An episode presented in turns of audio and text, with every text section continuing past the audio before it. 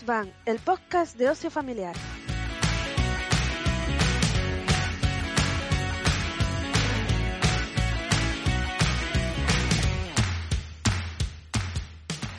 Hola, hola, buenas tardes a todas y a todos. Hoy vamos a hablar de un tema muy interesante que es la diversidad afectivo-sexual y de género. ¿Qué, ¿Qué es eso? No lo sé. Por eso vamos a hablar del tema, porque necesito instrucciones. Así que nos me acompañan como siempre, bueno, soy Daniel Benavides, hola, que siempre se me olvida presentarme, aunque el burro el último. Me acompañan Katy Hernández. Hola, ¿qué tal? Eh, Julia Iriarte, Hola, ya, las conocéis. Y hoy tenemos como invitada especial a Luz del Toro. Hola. Hola, buenas tardes. No, espera, vamos a hacerlo bien. En Hola, buenas tardes. y bueno, te podrías presentar tú, pero me hace más gracia decirle a Julia que hable de ti. me parece perfecto. Eh, además, la parte buena es que tengo una chuleta preparada, entonces está todo bien. Bueno, pues Lu es una apasionada del mundo lúdico. Actualmente es asesora y vicedirectora del Centro del Profesorado, el CEP Santa Cruz de Tenerife, con el perfil de convivencia e igualdad y diversidad afectivo-sexual y de género. Está acreditada en igualdad. Allí imparte acciones formativas de diversa índole, como talleres de tutorías afectivas LGTBIQ y diversidad afectivo-sexual. Y últimamente, además, sobre aprendizaje basado en juegos. A su vez, está creando una pequeña sala ludoteca para exponer los juegos en préstamo que el CEP tiene disponible para su uso eh, por parte de los centros. Y por otro lado, forma parte del equipo de RA Games con la lectura de sensibilidad y género. Bienvenida, Lu. Muchas gracias. Muchas gracias por invitarme al programa de hoy. Y bueno, espero que, que, lo que pueda compartir pues sirva un poco para clarificar conceptos. Muy bien, bueno, pues como decía, vamos a tratar este tema. Eh, del que normalmente nos cuesta mucho hablar con peques, principalmente por desconocimiento propio, ¿no? Al menos hablo desde mi punto de vista. Eh, vamos a hablar de eso, de diversidad sexual, identidad de género, que no sé, mm, podéis ir comentando por el chat si tenéis clara alguna de estas terminologías y demás, ¿vale? Porque muchas veces creemos que controlamos completamente ya del tema porque añadimos una E al final o hablamos en femenino de vez en cuando y tal. Y yo, hay una imagen por aquí que ahora después pondré bien, pero e, esta imagen que me ha, me reventado la cabeza, ¿vale? Eh, ahora la, veremos un poquito más en detenimiento por la cantidad de cosas que hay. Y entonces, pues vamos a intentar explicar, gracias a Lou, conceptos de forma sencilla, ¿no?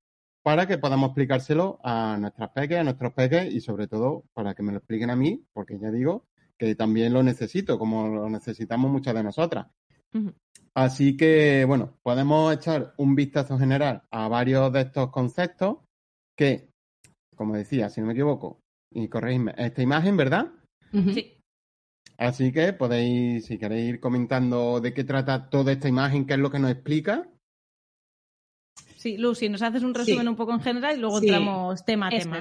Sí, bueno, esto es para un poco categorizar todos esos conceptos que nos llegan y no sabemos muy bien dónde ubicar y los, confundimos y a veces pensamos que, bueno, puede ser una persona asexual es que eres heterosexual o si tienes un cuerpo sexuado de lo que sea, pues entonces eh, tu expresión de género tiene que ser esa, eh, con la que viene marcada en el sistema binario.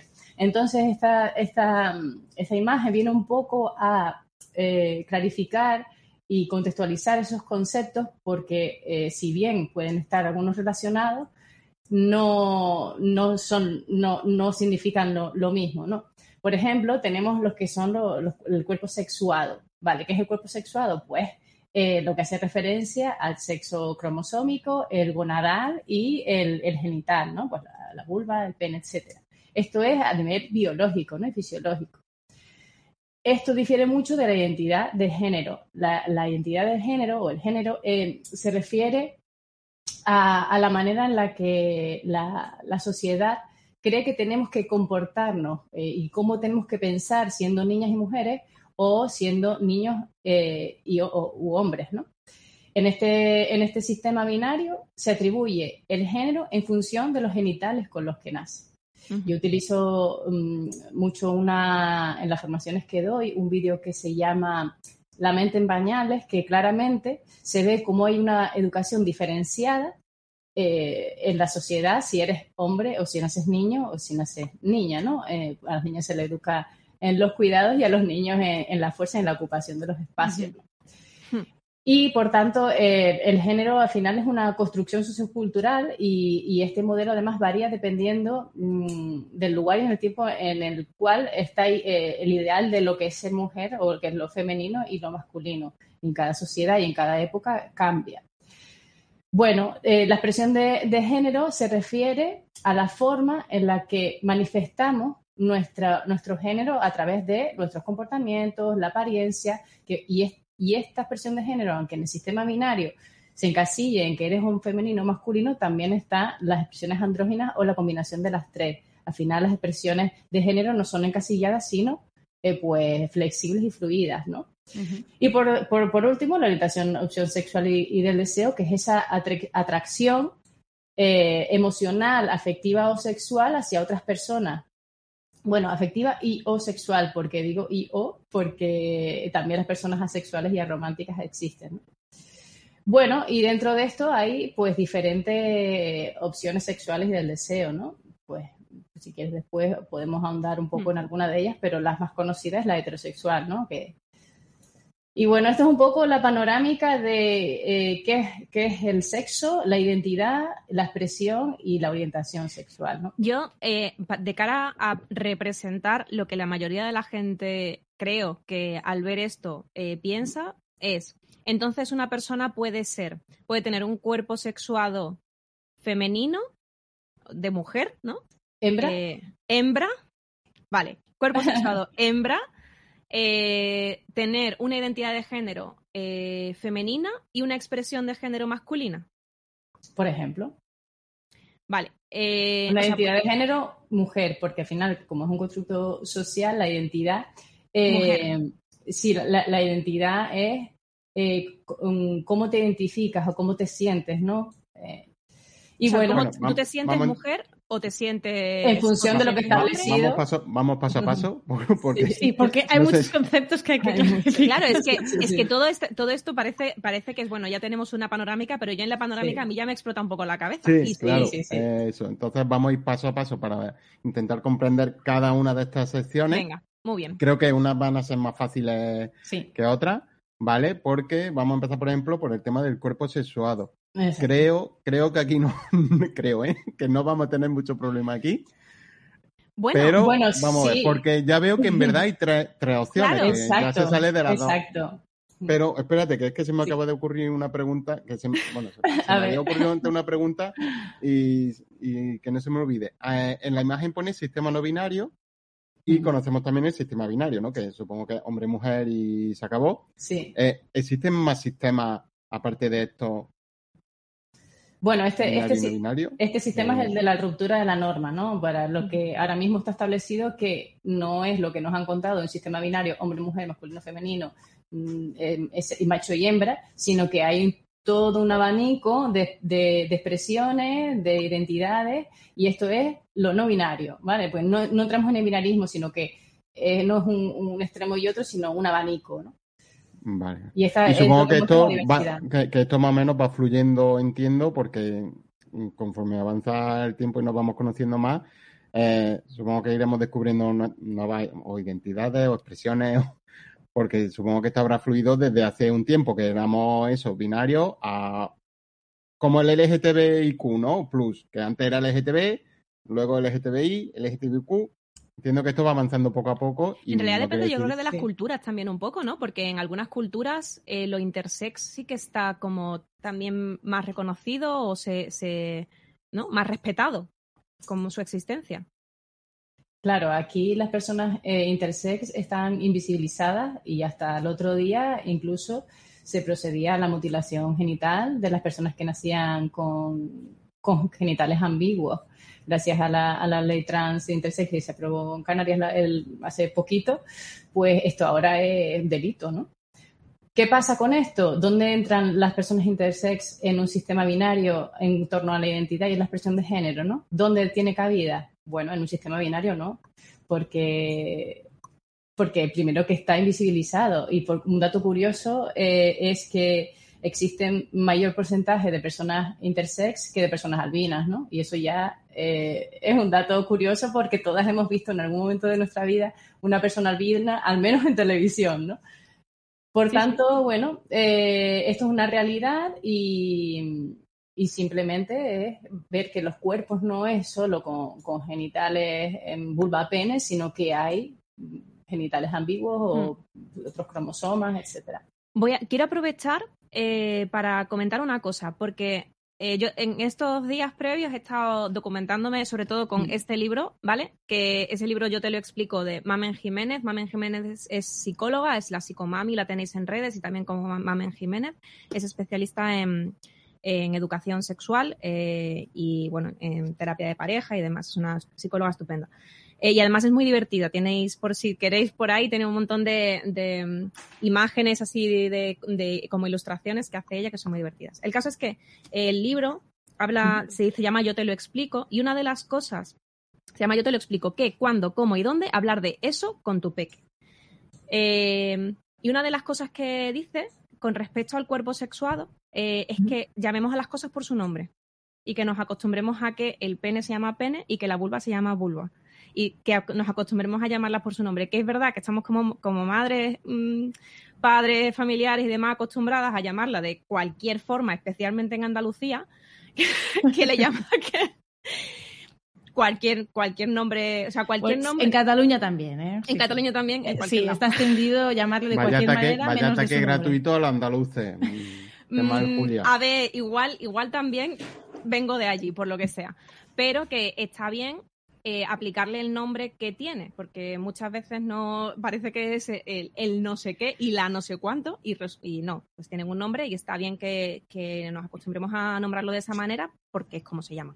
Y que es mucho más ridículo llamarle de otra manera que no vulva y pene. Quiero decir, la palabra vulva y la palabra pene son palabras pero yo creo, bastante neutras, porque luego hay diminutivos y ridiculizaciones que son más absurdas que llamarles por ese nombre. Pero esto pasa al final con el lenguaje. Cuando hablamos con Peque, yo lo tuve claro desde el principio, yo no iba a hablarle a mi hija como si fuera imbécil, con perdón. Eh, el guagua, el pio... No, perdona, un perro, ¿vale? O sea, el perro. No, no un guagua. Total, total. Entra en esa dinámica, sí, de llamar a las cosas por su entonces, nombre. se le habla como si fuera una persona de verdad, que lo es, ¿vale? Eh, yo creo que parte, parte importante de la educación es tratarles como lo que son, ser inteligentes, ¿vale? Eh, en, el, chat están haciendo eh, una enorme exploración de, todas las formas de las que se puede llamar. Sí, pero quiero, quiero que volvamos un poquito al tema porque, claro, hay mucha gente que, le ha pillado por sorpresa, al igual que a mí. Bueno, yo sabía que existía y demás, pero la estadística que ha dado me ha sorprendido bastante. Es, sorprendente. Y es que, que explica exactamente, o sea, cuerpo sexuado, ¿vale? O sea, macho que, tiene pene, ¿no? Hasta ahí bien. ¿No? Eh, hembra que tiene vulva. Vale. Ahora, intersex. Uy, que me cargo el micro. Intersex. Que, nace con. ¿Cómo? Con una. Pues, pues, mira, pues la diversidad es tan amplia que puedes tener eh, testículos y, y vagina, por ejemplo. Lo que pasa es que pueden además estar desarrollados o no eh, estos órganos genitales, que incluso hay personas que son intersex y no, y no saben que son intersex, ¿no? Claro. Entonces, bueno, es simplemente que eso, que puede tener mm, los dos tipos de, y en mayor o, menor desarrollo, ¿no? Mm. Y luego también está la diferencia a nivel de cromosomas. Exacto. Que, que también leía el otro día que eso de XXXY es como la norma general, pero luego hay muchísimas excepciones. Sí, exacto. En la parte biológica me pierdo un poco, pero, pero sí es cierto que, estas personas eh, existen y nacen eh, sanas, ¿vale? Vamos a dejarlo claro, que son cuerpos sanos y igual de, válidos y que se desarrollan con, con normalidad y naturalidad. Mm, eso es. Mm. Que no necesitan ser Mm, tener un cuerpo sexuado eh, hembra, un cuerpo sexuado macho. No, no lo necesitan para ser personas mm, felices eh, y plenas. Exactamente. Muy bien. Pues nada, yo creo que esta primera parte, Dani. Vale, cuerpo sexuado creo que lo tenemos más o menos. Bien. más o menos bien. ¿vale? Si tenéis preguntas en el chat, aparte de si es lícito no llamar guagua a un perro, pues podéis comentarlo, ¿vale? Y ahora intentamos estar, estar pendientes. Eh, mira, nos dice Ángel que existe. Eh, espérate, lo pongo por aquí. Vale, lo, he puesto, lo has quitado tú, gracias. En una región de México es popular que existe un tercer, un tercer género. Y hay otros que tienen cinco. No sé si es que si él dice muxes, porque yo lo leería como en catalán muxes o algo así. ¿Muxes o muxes? No sé. Muxes, no sabemos, pero sí, muxes. Sí, hay sociedades que incluso tienen hasta cinco. Claro que va a ver qué, información es la que nos llega, ¿no? Pero eh, si te pones a indagar y a buscar un poquito más, hay culturas que tienen esos tres, cinco géneros. Muy bien. Muchos, bueno, pues, Angelito. Muchos. Muchas gracias, Ángel. ah, muchos, sí, que no son poques, que son muchos. Lo siento, había que hacerlo. Sí, Dani. había que hacerlo. Eh, vale, cuerpo sexuado, bien. Ahora, vamos ya. Identidad de género. Eh... Ay, Cuéntanos. Vamos a ver. Vale. La identidad. Claro. Espérate, eh, espérate, que, que tenemos sus categorías de preguntas, ¿vale? Para, ir pasito a pasito. ¿Qué es el género? El género es eh, cómo se supone que nos tenemos que comportar en función de si eres hombre porque te han atribuido ese género por tener pene o si eres mujer porque te han atribuido vulva por ser hembra. Porque lo otro en el sistema binario no, no existe, ¿vale? Entonces, es cómo se supone que tienes que comportarte, cómo tienes que pensar incluso. Y esto lo que lleva a, atribuir roles de género desestructurados ¿vale? y eh, una educación diferenciada, que es lo que, lo que vemos actualmente en la sociedad en este sistema binario, cómo se educan a los hombres y cómo se, bueno, a los niños, niños y hombres, y cómo se educan a las niñas y a las mujeres, totalmente distintos. Entonces, resumiéndolo muy, muy a lo bruto, lo de los hombres no lloran, ¿no? Por ejemplo, por poner un ejemplo, como era un hombre, pues no puedes llorar. Eso es tu identidad, ¿no? Tu identidad eres un hombre, eres Exacto. Un macho alfa, no puedes llorar, no puedes tener sentimientos y tu papel es liderar. Lo que se espera, eso es. En el vídeo que yo que nombré antes, La mente en pañales, eh, es un estudio en el que se viste a un bebé con un pelele azul y, se le, y, a ese mismo bebé se le viste con un pelele rosa. Entonces, cuando tiene pelele rosa, la lectura que hacen es que es una niña y se coge al bebé con, más suavidad, se le habla con mucho más cuidado, se le dice que tú, que, tú es que, qué bonita eres, vas a hacer una X profesión de cuidado de mayor. Y cuando ese mismo bebé lo visten con pelele azul y se le lee como niño, la manera de cogerlo ya es con más brusquedad, eres fuerte, le hablas como más, em, ¿sabes? Con cariño, pero más, más no brusco, sino con, con qué fuerte eres, vas a ser un campeón, ¿vale? Y ese mensaje, desde que nacen, es el que reciben y ya saben a temprana qué es ser niño y qué es ser niña. Y al final es el género, porque es un constructo, no tiene que ver, ¿no? Con cómo te, qué, genitales tenga para que te socialicen de una manera u otra. Pero en el sistema binario eh, es lo que, lo que se hace. Mm. Y aparte del contenido de lo que se les dice, que yo también he visto ese vídeo, es el tono de voz, eh, cambia, cambia muchísimo si se dirigen a lo que esperan que sea una niña o a lo que esperan que sea un niño. Mm. Es un tono de voz que eso me sorprendió mucho, porque vale, el contenido me lo esperaba, pero realmente darte cuenta que incluso el tono de voz con el que nos dirigimos a niños o a niñas, según lo que, como leemos quiénes son, eh, mm. es impresionante ese cambio. Sí, total, totalmente. Además, hay una cosa que, que, también estos días que estaba leyendo en el libro este, yo te lo explico, que es totalmente cierto, vamos, eh, es que el, no es solamente a partir del momento en el que nacen, es que desde que estás embarazada ya estás recibiendo toda clase de información, toda clase de eh, o sea, ya no solamente lo que te voy a comprar, o lo que se espera directamente del futuro niño, de la futura niña. Ay, pues va a ser la niña de papá, o va a ser el no sé qué. Pues mejor que sea un niño porque así va a estar siempre contigo. Mejor que sea una niña porque así te cuida toda la vida. Que es como, eh, o sea, me quiero, quiero, quiero desaparecer de la faz de la tierra en este momento. Entonces, sí, sí, mira, ahora mismo que no lo ha sacado y yo lo tenía en la punta de lengua, Stop Gender Reveal, por favor. Stop fiestas en las de. Bueno, que la gente haga lo que quiera, ¿eh? Ya sé que no se puede decir a la gente lo que tiene que hacer, pero yo De cortar no la tarta que sea azul o sea rosa, ¿no? Exacto, no puedo más con los gender reveal de hacer una fiesta, petar un globo y que salga azul y que sepamos que es un niño. Eh, bueno, esa es tu opinión. Ya veremos si será un niño o no. Además de eso. Tendrían que salir pene.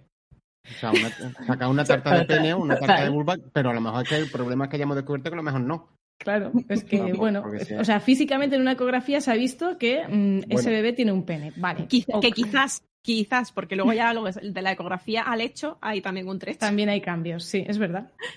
Bueno, pues mm. sigamos, perdón. Sí, no, es muy, eh, cuando nace un bebé, ¿cómo sería la manera correcta de tratarlo sin tener en cuenta sus genitales? Decía, aunque tenga pene, no tendrá por qué ser niño y viceversa. Bebé. Pues, pues como, una, como una personita en la que necesita atención y cuidado y cariño. Como Rosalía le llama a su pareja, bebé. lo que, le dices, hola, bebé. ya está. Si no mete a Rosalía, no. o, ponemos un poco de humor o no se puede, porque claro, no, se puede. Estoy de acuerdo contigo, Katy. Bueno, al final eh, eh, podéis poner ejemplos concretos como Elia Thomas y así queda todo más claro. Eh, personalmente no sé quién es, lo siento. Yo tampoco, sorry. Me, me quedo un poco fuera, así que no, no lo sé. Pero vamos, que bebé y ya está, ¿no? Yo lo que hago es preguntar cómo se llama. Porque en principio, de momento, y mientras quiera usar ese nombre o se, o se, o se siente identificada, identificado con ese nombre, pues se le llama por ese nombre y ya está. Otra cosa es que ya más adelante ya quiera cambiarse el nombre o lo que sea. También te digo una cosa, eh, yo en Interocio estuve en presencia de una Dani y era hablar de Dani y no sabíamos si era ella o era yo. Así que, ¿sabes? Eh, tampoco te fíes mucho del, del tema del nombre no, claro, pero que su nombre ya está, ¿no? No sé. Sí, sí, sí. claro, no tienes que asociarlo a un, espérate, a un género, a un, a un, ¿A un género, a un género, a una identidad de género. Bueno, vamos con lo del ahora que ya sabemos qué es el género, eh, ¿a dónde vamos, Katy? A lo del género no binario, porque hemos hablado. Yo quería saber qué género hay, ¿no? Eso, es. Eh, vale. vale. vale. Bueno, pues en, ver, eh, el género no binario es aquel que, mm, que, mm, como al final la identidad es cómo te, sientes y cómo expresas tu género, puedes sentirte hombre, puedes sentirte mujer o puedes sentirte las dos cosas o puedes no sentir ninguna, porque al final si es un constructo social y a cada, a cada género viene atribuido una serie de comportamientos, etcétera, etcétera, yo puedo sentirme parte de hombre, parte mujer, o puedo no, encasillarme dentro de, de ahí, ¿no? Por eso es el no binario, porque hay eh, dentro de la identidad de, quién eres tú, cómo te sientes y cómo expresas tu, género, hay una, en realidad, infinidad de formas de sentir y de, ser y expresarse, ¿no? Y esto es lo no binario, porque ahí entra un poco eh, todas estas expresiones, estas eh, identidades que no son hombre ni mujer, exactamente. Que puede tener partes de las dos o ninguna, o bueno, ahí también hay un mundo. ¿Y lo del género fluido? Género fluido viene un poco a ser dentro de, la, de la, em, de la identidad no binaria, eh, aquellas personas que se expresan eh, como hombre o como mujer em, de manera fluctuante, ¿vale? O, sin fluctuar, ¿vale? Eh, es un poco mm, que unas veces mis comportamientos, mi manera de sentir, de expresarme es más femenina y otras veces es más masculina, ¿vale? Por eso es lo fluido, porque va un poco entre los dos géneros, sí, sí. Pero no binario no, no sería tanto que va alternando de uno a otro, sino que no es ni uno ni otro o que está más o menos ahí, ¿no? Sí, exacto. Es más, eh, de las dos. la identidad es más, eh, la no binaria eh, se refiere más a la identidad y el género fluido es más la expresión. Ah, vale, vale. Aunque bueno, entiendo, es porque todo esto es un mundo y va cambiando al final de cada día. Yo entiendo que también la, identidad es flexible. Yo me puedo sentir hombre y mujer a la vez y en un momento determinado a lo mejor no sentirme ninguna, yo qué sé. es que vamos, ahí vamos a la, abolición del género. es, que, claro, eh, a mí me acaba, de surgir una duda, eh, porque dice, me puedo sentir una vez más hombre y otra vez más mujer, pero ¿qué es sentirse hombre y qué es sentirse mujer? Eso es. Ya. El, el constructo social lo que se supone que es un hombre, que es una mujer, porque al final yo estoy socializada, por ejemplo, como, como mujer, pero tengo eh, comportamientos que, que también son de hombres, entonces puedo tener eh, a lo mejor una identidad no binaria porque tengo, me identifico con em, como, me siento, es como hombre y como mujer a la vez, ¿no? Es, es un poco, a lo mejor, un poco complicado, pero al final, eh, si vamos a analizamos y desgranamos y vemos que realmente es un constructo social y que es una educación diferenciada eh, y que es algo que, no viene innato a la, a la genitalidad, Jesús, genitalidad, eh, al final es donde te, donde te ubicas tú, más, donde te sientes más cómoda, ¿no? Claro, eh, lo que decía Paz también. Yo soy mucho de la abolición del género porque para mm. mí el género supone eh, tener que decidir entre dos constructos sociales que en nuestra cultura se han definido así, eh, hombre-mujer, lo que se espera de ti como hombre, lo que se espera de ti como mujer. Aunque entiendo que estamos en un momento de transición en el que a lo mejor hay muchas personas que necesitan sentirse mujeres y necesitan sentirse hombres y desde luego con temas de violencia de género desde luego, necesitamos el constructo mujer para poder diferenciar esas violencias. O sea, eso eh, estoy segurísima. Mm. Pero a la larga, en un mundo ideal en el que no hubiese violencia de género ni hubiese separación entre lo que es un hombre y una mujer, lo que se espera de nosotros, eh, creo que es una diferencia absurda. O sea, es un constructo que bien podría haber sido de otra manera, ¿no? Totalmente de acuerdo. Pero que tiene su utilidad, por supuesto. Dentro de, la, de, las identidades también había una, ¿no? en la imagen. Eh, bueno, que no es una como tal, sino que es lo que es ser transgénero, que no es lo mismo que muchas veces cuando, cuando escuchamos la palabra trans, confundimos entre lo que es una persona transexual y lo que es una persona transgénero. Entonces, esto sería súper interesante eh, que, nos, que nos lo aclararas, Lu, eh, cuál es la diferencia, porque seguro que hay mucha gente que no, que no sabe muy bien si una cosa implica la otra o no, o qué. Sí, bueno, hay diferentes formas de, transición a una persona que se le ha atribuido un género que no le corresponde, o sea, que, su género, su identidad de género no corresponde a la que le asignaron en la serie, que entra dentro de lo trans, ¿vale? Pero como hay muchas formas de transicionar, de transicionar, eh, encontramos a personas, cuando se refiere a personas transexuales, eh, son aquellas que se someten a se pueden someter a cirugía y a tratamiento hormonal, pero no necesariamente es así. Hay otras personas que hacen una transición donde se identifican con una identidad de género diferente a la que le asignaron al nacer y su expresión de género es diferente a la que se, que se supone que tiene que ser y eh, eh, serían personas trans, ¿no? Y, son las que, las que, las que dentro de que ser trans es también bastante amplio, pues eh, al final es aquellas personas que no son cisexuales, es decir, que tu identidad, eh, tu identidad de género no corresponde a la que te asignaron en nacer por los genitales que tenías, eres una persona trans. ¿vale? Y dentro de ahí están la transexualidad, transgénero y, y transnominaria, ¿no? Eso es. Eh, aquí importante que, porque seguro, seguro que muchas personas que, nos están oyendo, que nos oirán más adelante, han escuchado el, prefijo cis frente a trans, ¿vale? Es, lo opuesto. Cis es que, eh, que, naces con lo que te identificas, o sea, que te identificas con lo que has lo eh, eso es. Y trans sería, pues, que te identificas con, lo opuesto o con otra cosa distinta a la que, a la que has nacido, ¿no? Sí, creo, creo que lo estoy diciendo. Por ejemplo, y un ejemplo sería, pues, una persona que nace con, eh, con un cuerpo hembra y su identidad de género es hombre, pues ya eres una persona trans. Independientemente de lo que tú hagas para hacer ese cambio, ya sea lo que tú decías, operaciones, hormonación o nada. Exacto, exactamente. Eh, no sé si Julia está cogiendo algo. Sí, perdón. Ah, me encanta. Estoy ah, aprovechando para, hablando de lecturas, que estoy leyendo por ahí que no, va a recomendar también una lectura. Aprovecho para, para recomendar esta lectura, que es este cómic maravilloso que es As, Us, de Sara Soler. Yo digo As, pero entiendo que es As, pero pone Us. Así que, bueno, para que lo sepáis, de Sara Soler, de la editorial Astiberri, que es un cómic maravilloso y divertidísimo, pero también profundo, sincero eh, complejo, completo eh, y muy necesario que habla sobre la transición de una, de una persona eh, y desde el punto de vista de su pareja.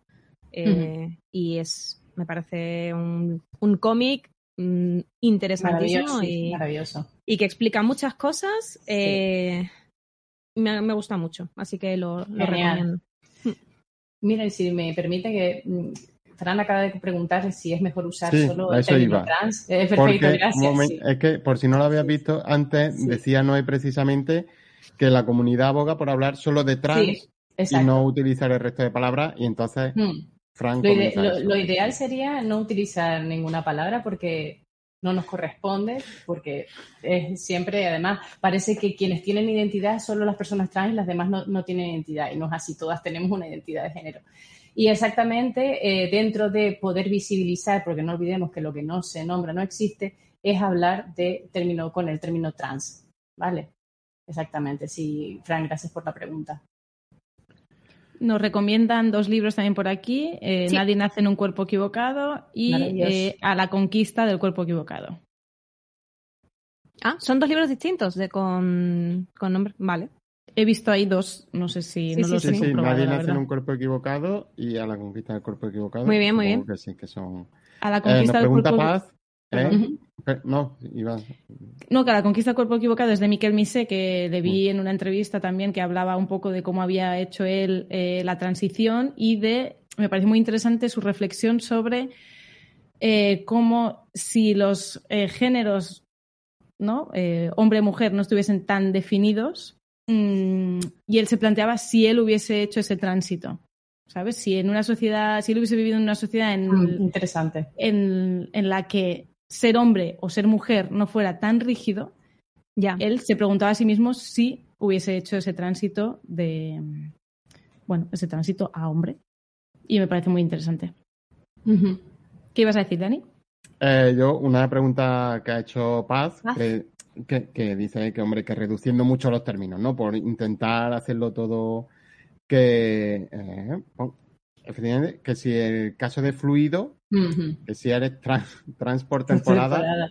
Mm, mira, mm, Carla ha respondido a esa pregunta que dice que, que puedes entrar, eh, que eres trans y no binario, exactamente.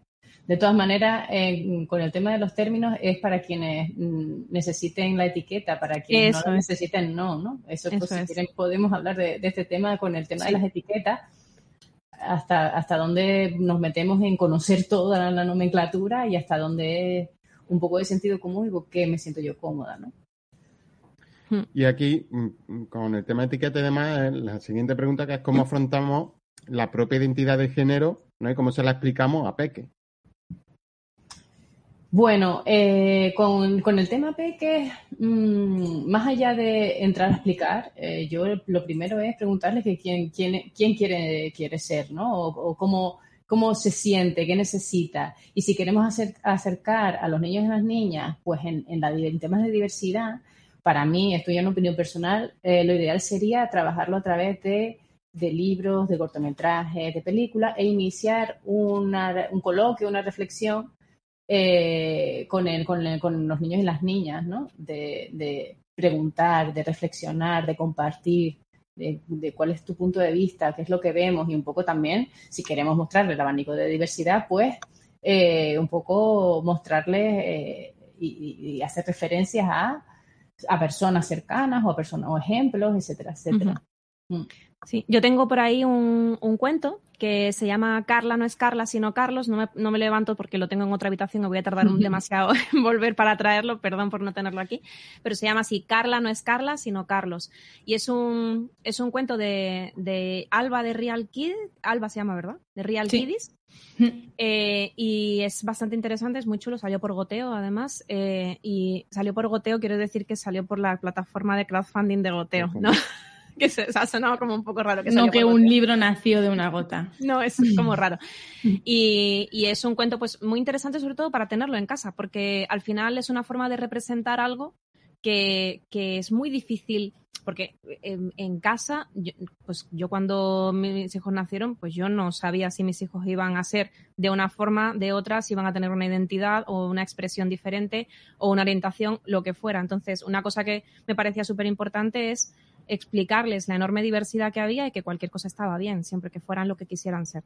Entonces, eso era un poco la, base principal que quería transmitirles y por eso, eh, pues, no tenemos en casa pues muchos libros y eh, vemos cortos, eh, etcétera, que representan otras pues todas las opciones posibles o algunas de las opciones posibles simplemente para que se entienda eso, que, puede ser que un niño nazca, una niña nazca niña y, se resulta que no, que es un niño en realidad, ¿no? Entonces, eso es un poco la, lo que me parecía importante.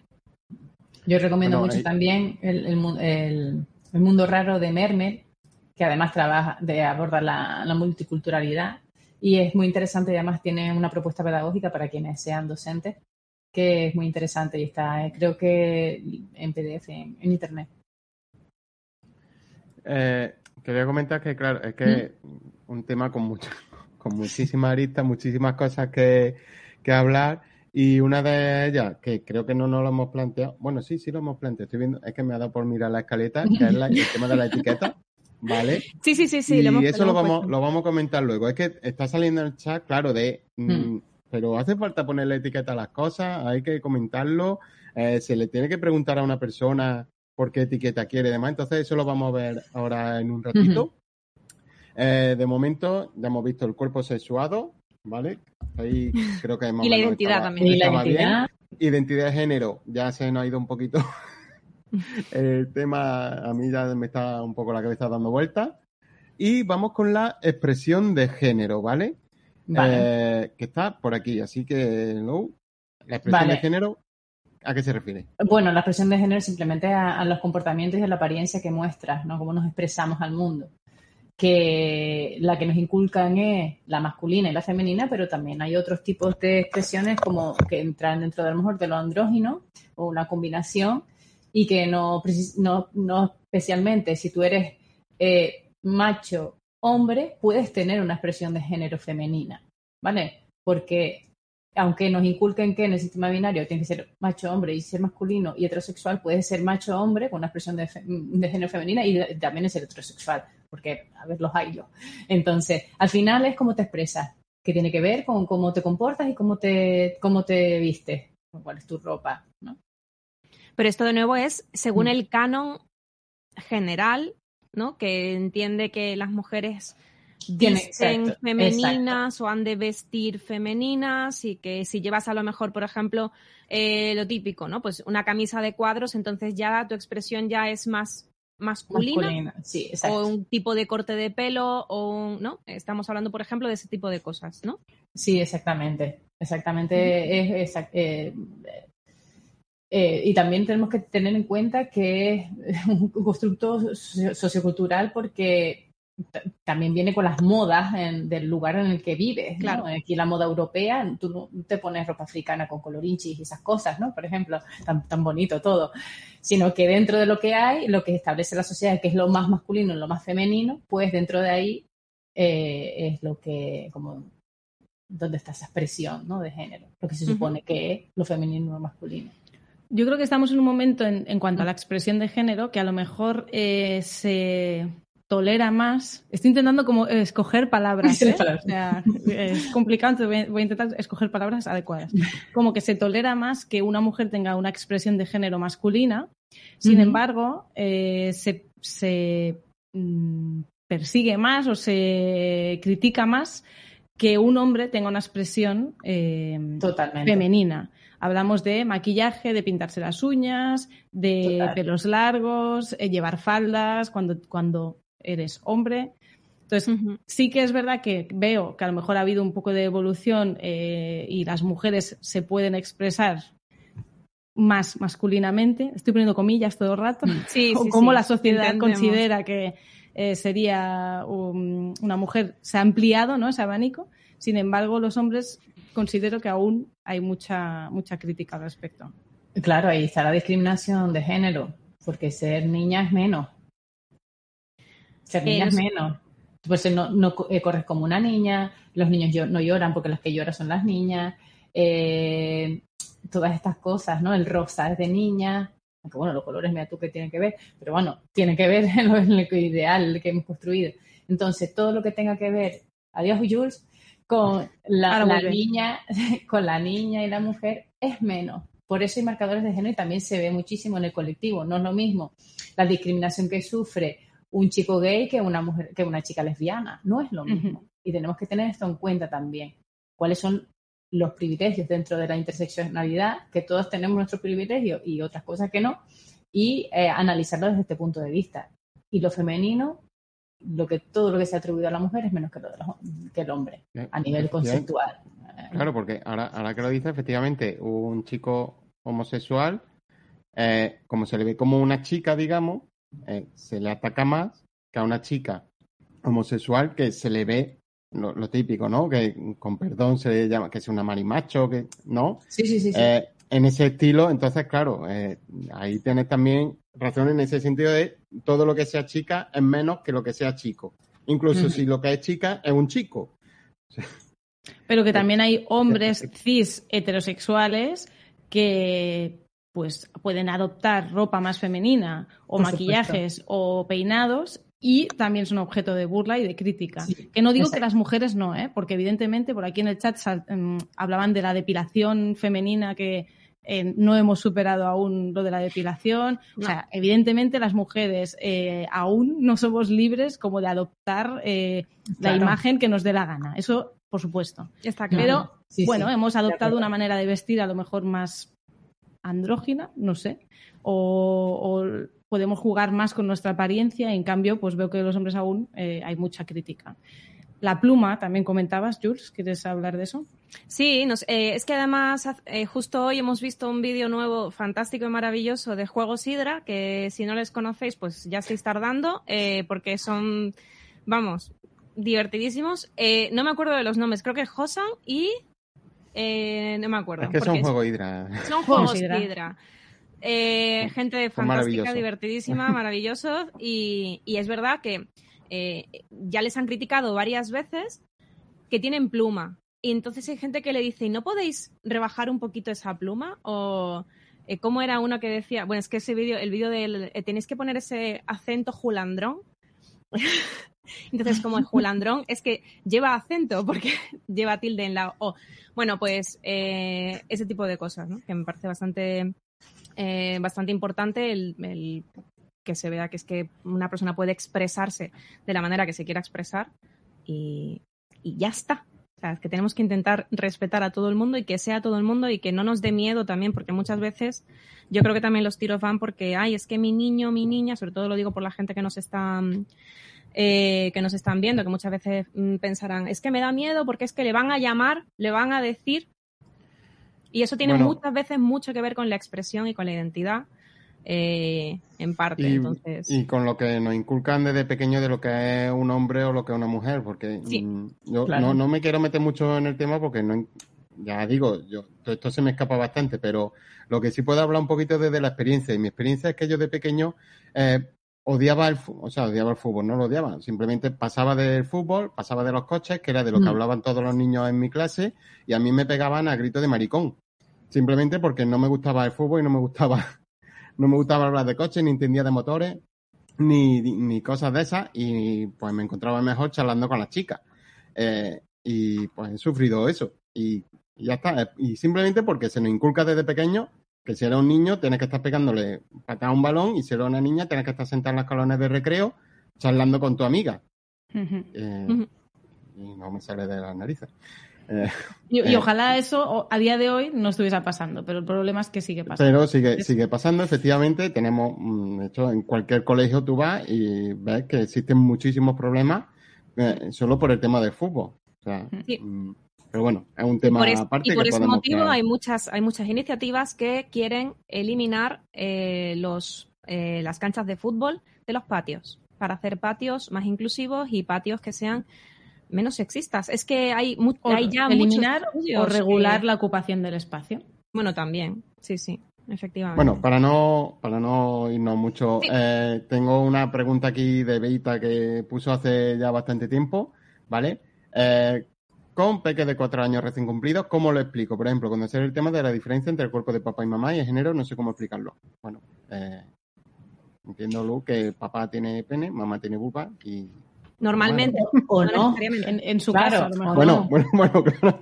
Yo aquí introduciría, introduciría, claro, es que introduciría alguna algún vídeo, alguna lectura, alguna lo que sea para, para empezar a, a trabajar con los cuerpos sexuados con naturalidad, las identidades de género, las expresiones, etcétera. Y hay un millón de, cuentos, un montón de... Ahora no, no tengo aquí a mano, pero, pero es que hay el mundo, el mundo raro de memes es uno que yo recomiendo mucho porque es parte de una persona no binaria y además con cuerpo no normativo eh, y bueno, y luego su pandilla de amistades eh, multicultural, personas interraciales, racializadas. Bueno, eh, yo empezaría por ahí, ¿no? Y con naturalidad, porque los cuerpos son cuerpos sanos. Vamos a dejar de hipersexualizar eh, los cuerpos y mm. vamos a, darles el sentido que tienen, ¿no? Son cuerpos y hay que tratarlos y hay que cuidarlos y conocerlos también. Mm. Es que es tal cual. O sea, un cuerpo es ah. un cuerpo, eh, cuerpo, un cuerpo, el cuerpo de mamá en este caso, por ejemplo, en casa lo decimos mucho así.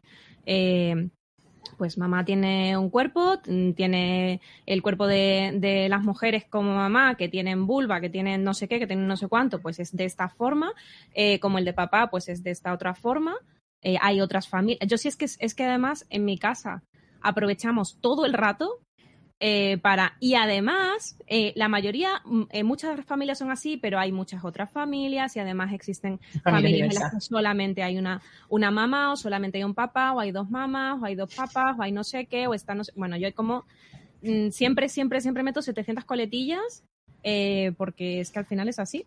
Dani está sudando. Es que hay tantas, pero es que hay tantas opciones. Y papás con vulva y mamás con pene también. También, eso es. Sí, sí. claro, yo digo, en, en mi caso es así. Sí, sí. Cuando muchas veces me, me, dicen, ah, pues ha entrado una niña en el cole o un niño, no sé qué, tal.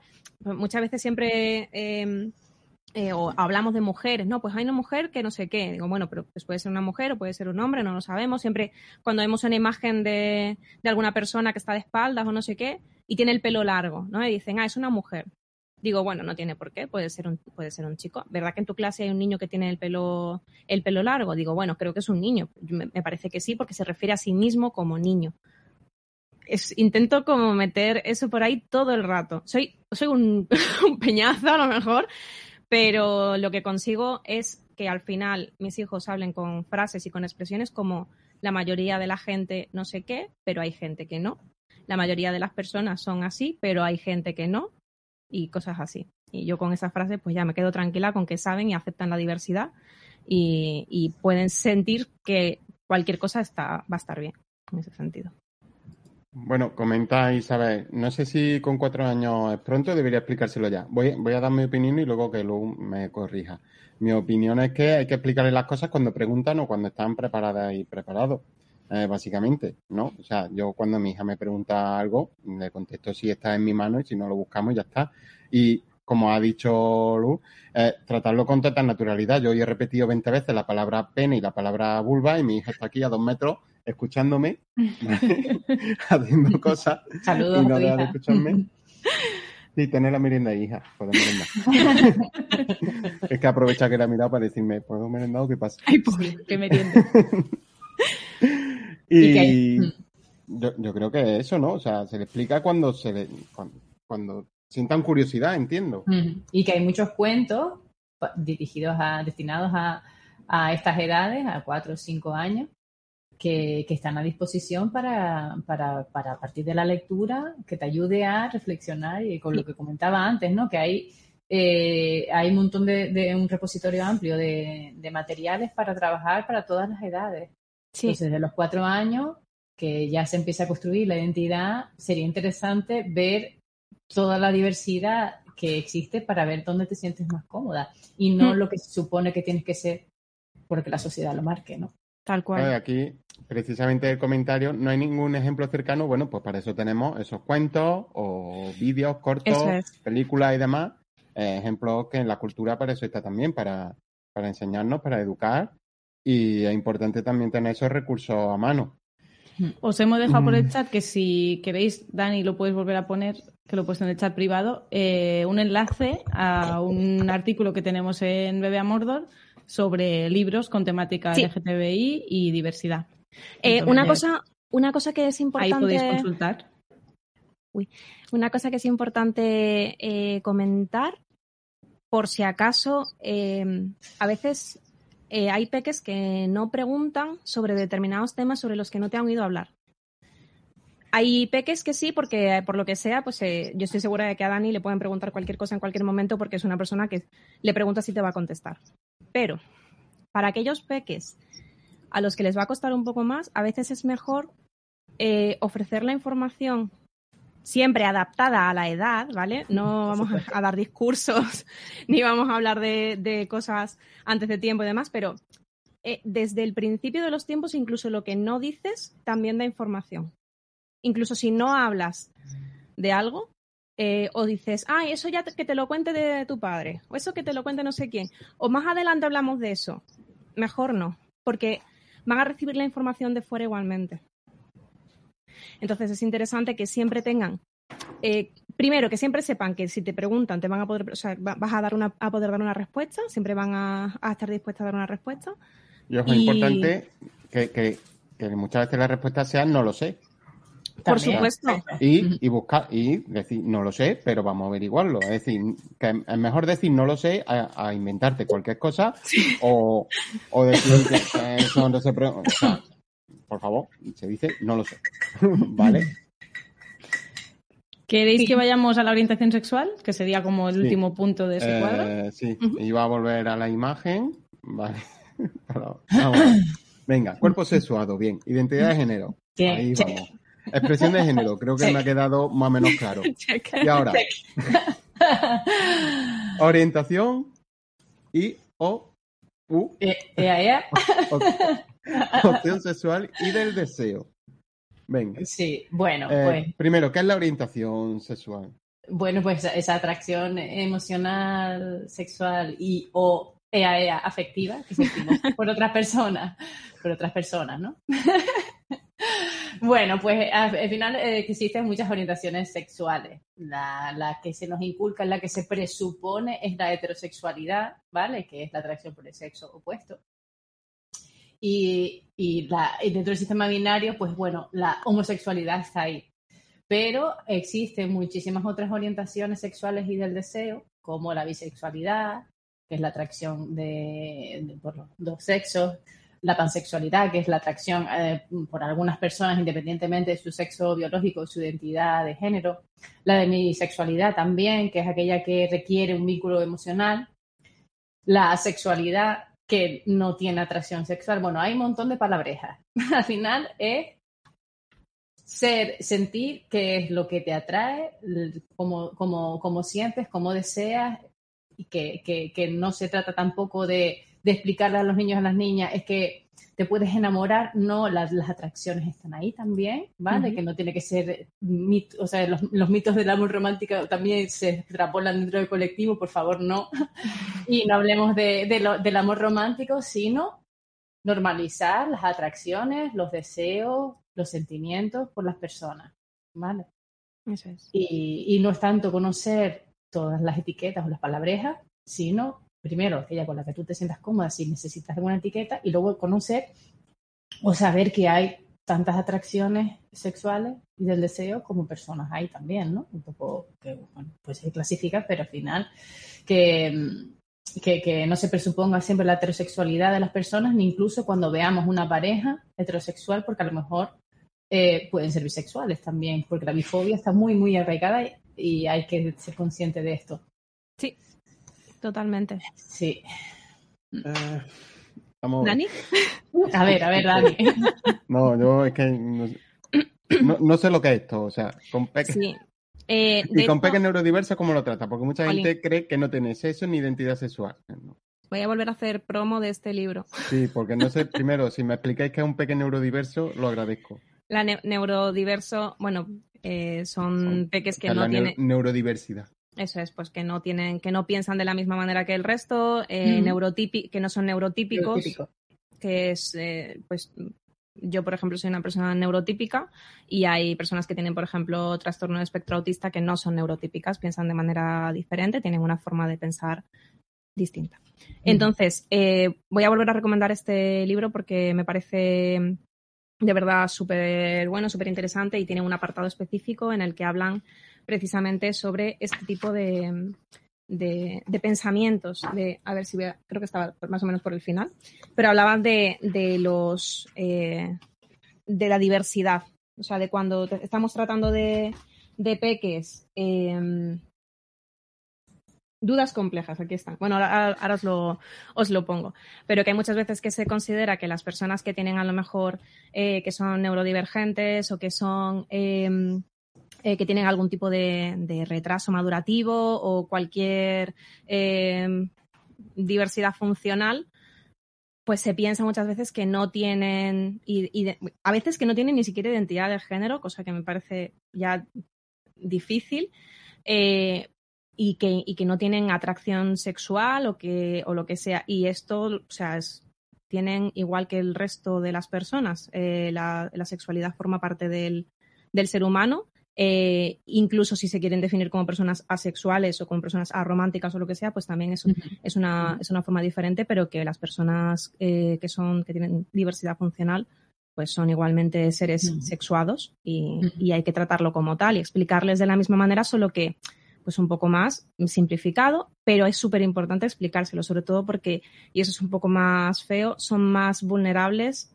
a determinadas situaciones desagradables que pueden pasarles en su vida y que con información, cuanta más información les demos a los peques, mucho mejor para evitar determinadas situaciones. Eh, hay, más preguntas por ahí. Eh, estoy, perdidísimo. Venga. Ya, lo digo. Eh, a ver, preguntas por aquí. ¿La orientación sexual es por sexo o por género? Ninguna de las cosas. Tú tienes, tú, o sea, tu orientación sexual es independiente de cómo te, con qué te identifiques, cuál es tu expresión. O sea, son cosas distintas. Pero, pero. A ver. A lo mejor la pregunta es a lo que te atrae, no a lo que tú sientes. O sea. ¿Eh? ¿Cómo? Espérate. A ver. A ver, pon el cuadro otra vez. A ver, vamos a situarnos en el cuadro.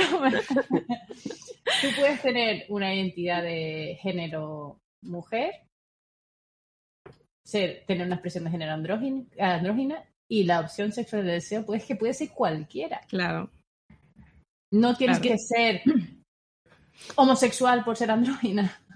Claro. Yo entiendo que cualquier combinación dentro de este cuadro es posible. Es posible, exactamente. De hecho, hay un vídeo que me gusta mucho que se llama ¿Qué es la diversidad sexual? que está, es ilustrado con, con el... ¿Cómo se llama esto? Eh, bueno, que te va haciendo te va dibujando. es una mano que va dibujando. Sí, te va dibujando y te va cambiando cositas y tal, que se llama ¿Qué es la diversidad sexual? Y te explica el sistema binario en, primero y luego la diversidad, el sistema no binario. Y es, y es, al final, todas las combinaciones son posibles. Claro. Es no confundir y no presuponer que tienes que tener una, que tienes que ser lesbiana por ser eh, una mujer masculina, por ejemplo ni heterosexual si eres una mujer femenina, que también pasa mucho porque con el tema de la, LGTBI fobia, pues hay muchísimas fobias en relación a cómo te expresas y cuál es tu orientación sexual. Bueno, hasta ahí más o menos. vale, vale. Yo creo que más o menos eh, sí, ¿no? Sí, sí, sí. Vale. Por mi parte, sí. Si, si alguien tiene preguntas por ahí, que lo vaya, lo vaya diciendo. Eh, Vamos a ver. ¿Cómo explicar de forma sencilla la orientación sexual? No sé si lo hemos tratado ya o no, porque estoy saturado ahora mismo. bueno, lo hemos hablado. Básicamente esto que hemos dicho, ¿no? O sea, que... Que existen todas las... O sea, que a ti te puede gustar cualquier persona, te puede gustar, puedes sentir eh, afecto eh, romántico o atracción sexual por una persona de cualquier género y ya está. Yo creo que es... Es que más sencillo que eso me parece mm. difícil. Es como, ¿Quién te puede gustar o quién, con quién puedes estar, con quién puedes tener una relación? Con quien quieras, siempre que sea consentido y deseado. Deseado, exacto. Deseado y consentido. Deseado y consentido, ya está, no, no hace falta. Yo creo que ahí tiene mucha importancia hablar de personas sin más. Eh, y luego huir un poco de la típica pregunta de si ya tienes novia o si ya tienes novio, ¿no? Y mm. bueno, ya 2022, quiero decir, avancemos. Sí, pero, es, súper importante lo que acabas de decir porque creo que no lo hayamos comentado, pero esa pregunta hay que desterrarla, ¿eh? Es entera, claro, entera, porque parece que no eres nadie si, tienes, si no tienes novio o novia y que además entramos en las relaciones monógamas, pero ese es otro episodio. Bueno, pues a lo que sí vamos a entrar. de la no monogamia otro día ya. Otro día ya. Porque hoy ya. Es otro día ya. A lo que vamos a entrar, el tema de la etiqueta, ¿vale? Y vamos a hacerlo con una pregunta que nos dejó Yozan hace un rato, que es que si sabemos, no sé si interesa, pero a lo mejor sí, depende de lo que hablemos ahora del tema de etiqueta, si se sabe aproximadamente qué porcentaje de gente se encuentra englobada en el LGTBIQ. Que si, tenemos el dato. Sí, o sea, claro, sí. ¿Cuánta gente es hetero o cis o como se diga? a mí no me han preguntado, así que si hay un estudio yo no estoy en él. Claro. Estaba pensando lo mismo, digo, a mí no me ha tocado nunca esa pregunta. A mí no me ha tocado. Eh, la cuestión es que hay, y eso se puede ver eh, en las asociaciones, en cuando uno se expresa o lo comparte, y, estudios, ni idea, pero que me atrevo a decir que el porcentaje es alto. Y creciente. Claro, alto y creciente. en, cuanto estamos en una sociedad cada vez eh, más libre, eh, yo creo que entonces la gente se, siente más cómoda para expresarse y para sentirse y darse permiso para sentirse como realmente se siente. Y herramientas para deconstruirse también. Eso es, para irnos quitando, ¿no? Como todo aquello que nos han dicho que teníamos que ser y entonces tú en una sociedad más libre en la que te puedes expresar y sentir como tú quieras, mm. eh, claro, eso tiene que ir a más, porque es que la gente se sentirá libre de poderlo decir. Es que a mí me hace mucha gracia que hay gente que dice, es que antes no había todo esto y ahora sí. Bueno, eh, seguramente eh, esas personas sí existían, pero a lo mejor acaban en la cárcel o en situaciones muy vulnerables. Y como dato, aunque en los últimos años ya no se ponía en práctica, la ley que penalizaba la, homosexualidad se derogó en 1995. ¿Vale? Eh, ojo, cuidado. Hasta Katy había, nacido ya. Eh, Yo ya había nacido, hasta muy fuerte. Es Aunque en los últimos años no se ponía en práctica, pero vamos a ver, eso es un ejemplo claro de cuando a qué le damos importancia. Y bueno. Es que es demencial. Y, bueno, y, la, y la y la transexualidad eh, estaba, estaba patologizada, o sea, estaba mm, catalogada como una enfermedad. Y pues eso, ya mm, afortunadamente las cosas van, van cambiando. Y eh, yo no sé si en la gente que nos estará escuchando sabe todo lo que significa todas las siglas que hay en LGTBIQ. Podemos darle un repaso, Lu. ¿Repasito rápido? Sí, ¿no? Sí, eh, L de lesbiana, G de gay, T de trans, B de bisexual, I de intersexual, Q de queer, y plus de todas, todo lo demás. Quien más se quiera sentir incluida, incluido, incluida ahí, también. Eh, nos han preguntado varias veces en el chat por la palabra queer. Efectivamente, pues ahí va, no, no, lo había leído, pero ahí va yo porque con queer tengo un cacao importante.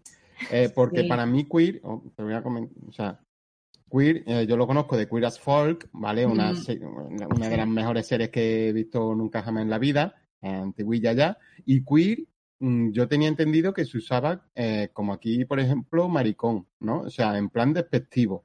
Eh, cuando se usaba aquí la palabra... Eh, sí, como su origen, ¿no? Sí, claro, porque... Sí, queer es raro, ¿no? creo, en inglés.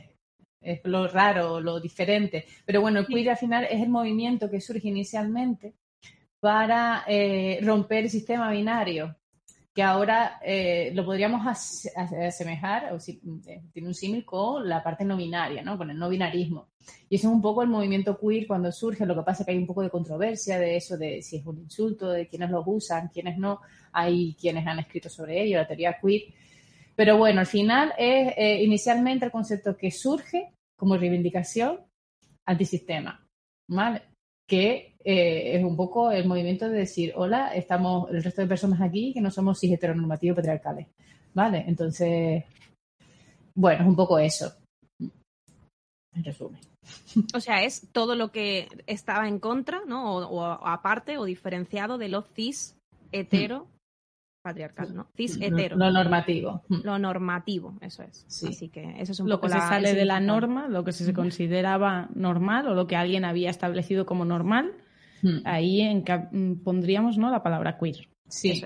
Sí, además hay, hay personas que se. Pasa que hay tantas cosas y conceptos que hay personas que mm, un poco se la utilizan como para identificarse como alguien queer, ¿no? También se sale un poco de, bueno, un poco dentro del no binarismo, que tiene sus eh, semejanzas, pero creo que también sus diferencias, es como también una especie de, identidad, ¿no?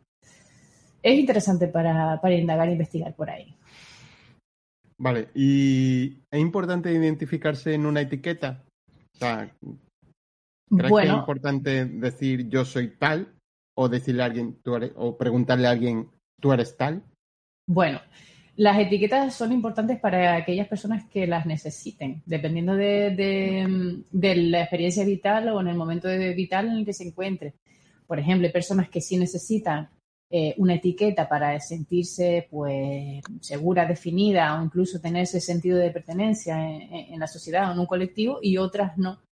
Pero lo que no podemos obviar es, como comentamos antes y antes eh, y también alguien lo escribió en el chat, es que lo que no se nombra no existe. Por tanto, independientemente que tú te quieres identificar o no con alguna etiqueta, por lo que sea, eh, hay que visibilizar, porque si no, nos quedamos con lo que, con lo que se supone que existe y lo demás no existe, ¿no? Y, y, tenemos que tener eso en cuenta. Preguntarle a alguien por la etiqueta, yo muchas formaciones, o unas compañeras que llevan igualdad y yo, eh, hacemos una ruleta de preguntas y, entre ellas preguntamos, mm, ¿le has tenido que decir o le has dicho a tu madre o a tu padre o a tu familia o a tus amistades mm, que eres heterosexual?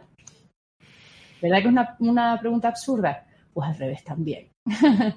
Una cosa es preguntar por, por tu nombre y el pronombre, y otra cosa es ir preguntando las orientaciones o las identidades a las personas, porque eh, al revés, a la persona que está dentro de la norma, una si es hetero, me parece absurdo preguntarle, pues a lo mejor igual de absurdo preguntarlo al revés, ¿no?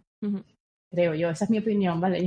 no profesional, no mi opinión personal. Otra cosa es que la persona, sí, o sea, que como decíamos, ¿no? Lo que, de lo que ha comentado Lu, que hay personas que sí que necesitan esa, esa etiqueta o que la necesitan durante un periodo de tiempo.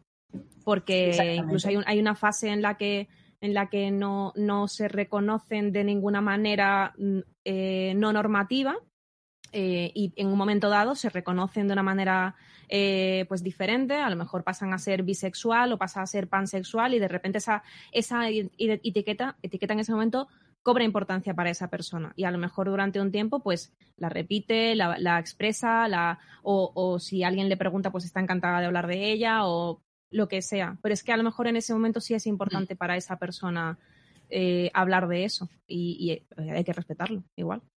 Claro, aquí entramos en si cuando tú te etiquetas de una forma, eh, te estás limitando o te estás reafirmando en esa, con, esa etiqueta, ¿no? O sea, esa etiqueta te limita a decir es que soy esto y ya está, o me ayuda a reafirmarme en lo que yo creo que soy y necesito ser en ese momento. Yo creo que a título personal te reafirma, ¿no? Pero sí es verdad que eh, creo que eh, te puede limitar en torno a los estereotipos y prejuicios que hay en torno a esa etiqueta mm. y te limita la mirada de la otra persona. ¿no? Y yo creo que lo limitante puede estar ahí, lo que entiende, qué entiende la sociedad o qué entiende la otra persona por esta etiqueta.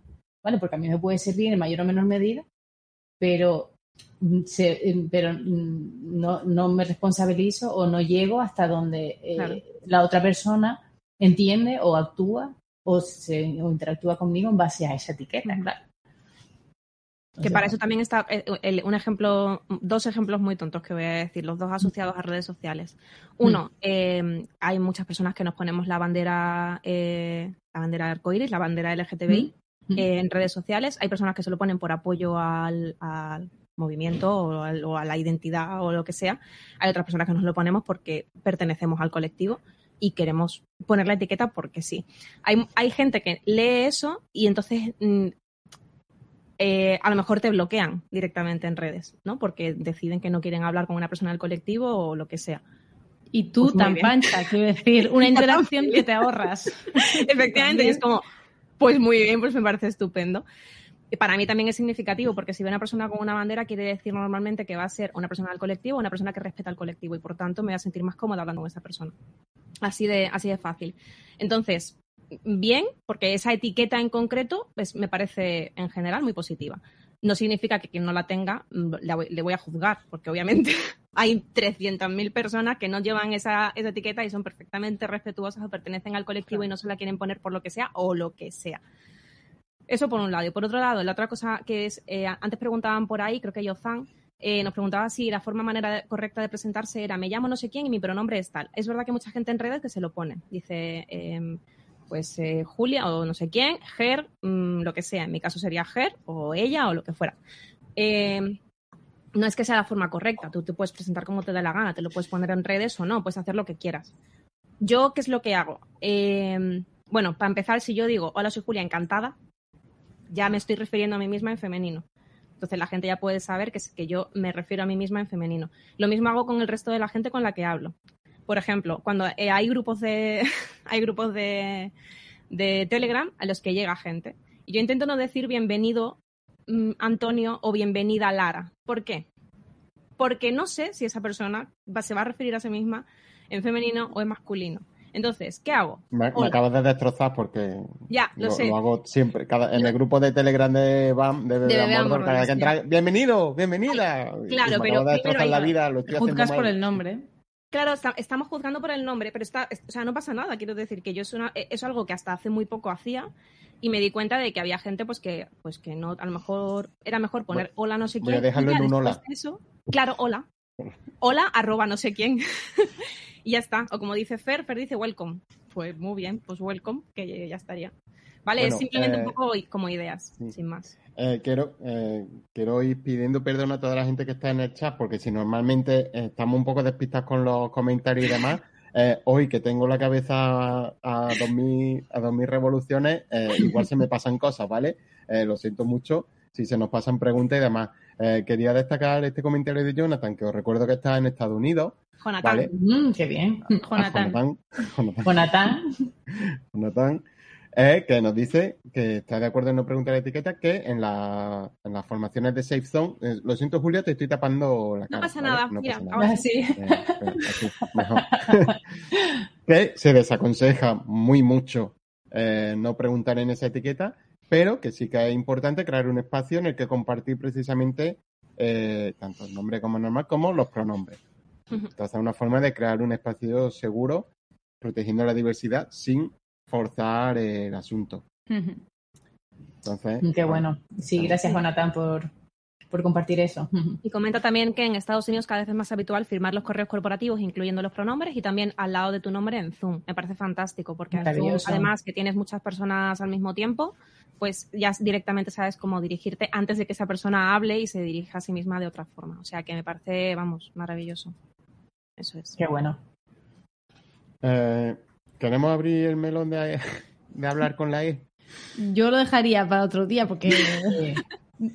creo que ese melón para otro día, sí. Estamos fuera de hora. Ya el lenguaje inclusivo, eh, puede leerlo en, la web de Bebé Mordor. Hay un, eh, hay un artículo sobre el lenguaje inclusivo en la redacción de manuales de juegos de mesa. Está súper em, eh, enfocado, sí. Muy enfocado, gracias. Y, luego también fuimos al podcast del laboratorio de juegos a explicarlo Jules y yo. O sea que, bueno, ahí tienen. Y ya para otro día nos metemos en ese jardín. Vale. Todos los jardines de una no se puede. Consejos generales para, para tratar todos estos temas que hemos visto y que vamos a tener que revisar el vídeo tres o cuatro veces para intentar entenderlo todo. Consejos generales para abordar todo esto en casa. Pues principalmente hablar desde pequeños, ¿no? Como has dicho que más o menos a partir de cuatro años me ha sorprendido, lo de que has dicho que a partir de cuatro años ya se empieza a formar la, su identidad de género, ¿no? Y a partir de dos, en realidad. Sí, en realidad un poquito ah. menos. Mm. Mm, mm. Date cuenta que, a partir de cuatro pueden como expresarla, ¿no? Porque ya tienen vocabulario, digamos. Sí, tres, cuatro. Sí, sí. Eh, por supuesto, hablarlo con naturalidad, ¿verdad, Laura? Pene, pulva, no pasa nada. Ya está. Efectivamente, mi mujer le dio una charla de dos horas a mi hija que la pobre estaba Dos horas. Muy estupendo. Y pues recurrir, eh, bueno, esto no sé si lo ha escrito Katy o si ah, lo ha escrito yo. Sí, sí, vale. Katy. Pues, Katy, habla, un poco que hoy está muy callada, no sé. Es que estoy, estoy aprendiendo. Pero soy yo el que tendría que estar escuchando que no tiene ni idea de esto, o sea. Pero está bien también que hables, Dani.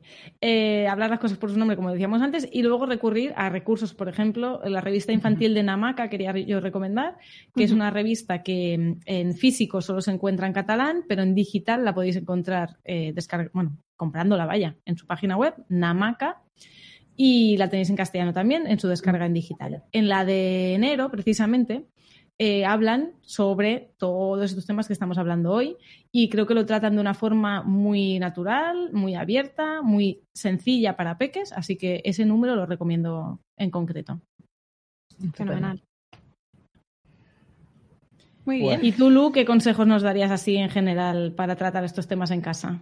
Con peques? Bueno, pues justo las dos claves que, han comentado, la, la naturalidad y, que también no, siempre tenemos que tener todas las respuestas, que decir no lo sé, pero lo buscamos, investigamos, también es válido.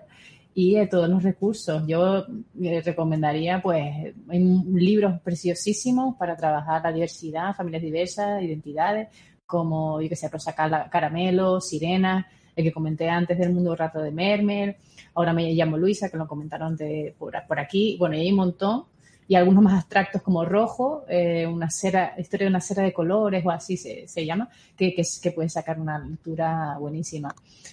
Recursos hay, eh, información hay, la cuestión es eh, investigar, empaparse de, información, bueno, empaparse tampoco, tener ideas clave para, para poder compartirlas de una forma natural con, con las personas, las, las personitas los niños y las pequeñas. Y, yo creo que si algo, eh, o sea, si, la si tenemos que sacar una conclusión de todo lo que hemos estado hablando hoy, es eh, respetar. O sea, al final es posible que no sepas cómo, se identifica esa persona o que te equivoques cuando te dirijas a ella o cualquier cosa.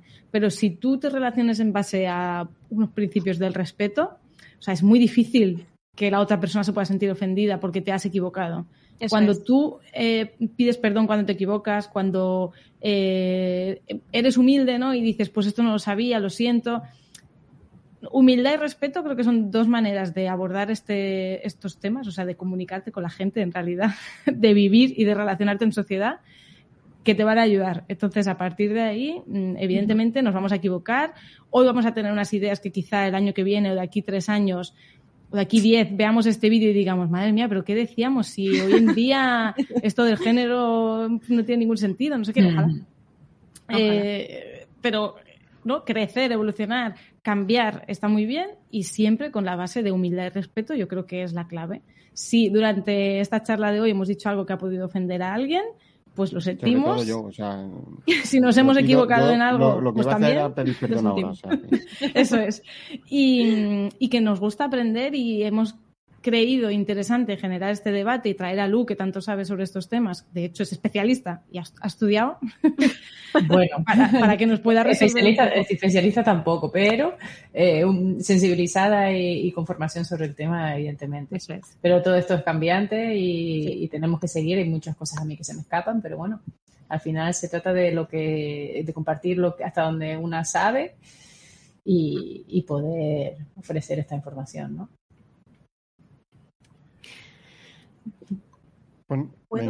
¿Quieres leer, Julia? A ver, Julia, sí. Quiero leer una, un, un post-it fake que, hay aquí en el, libro, porque me ha parecido una forma muy bonita de, de terminar.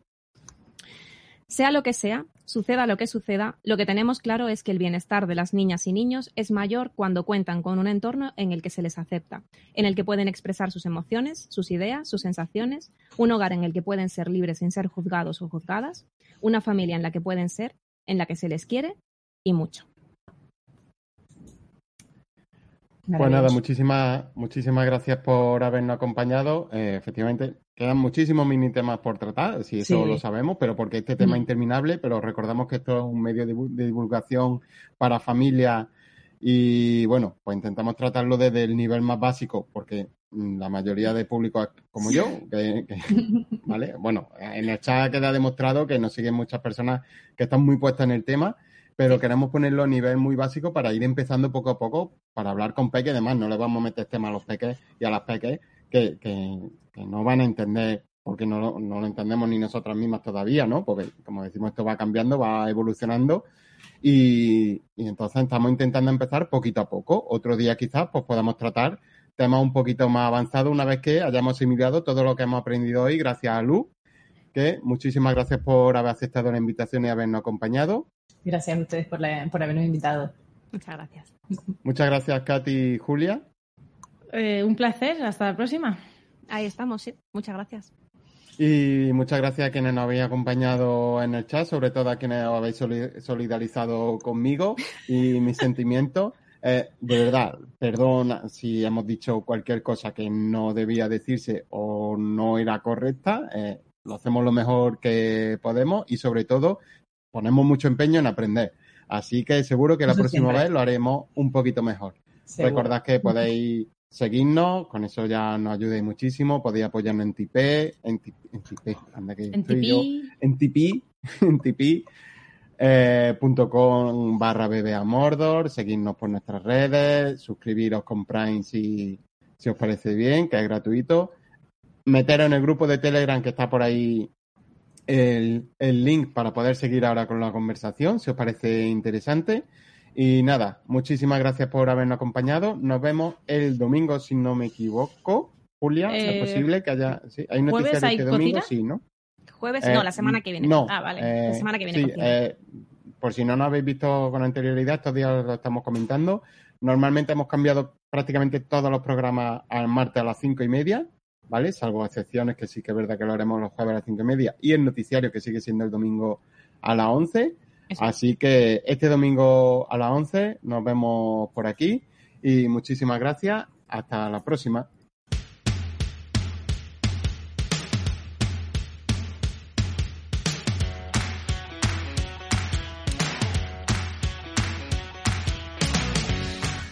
Van, el podcast de ocio familiar.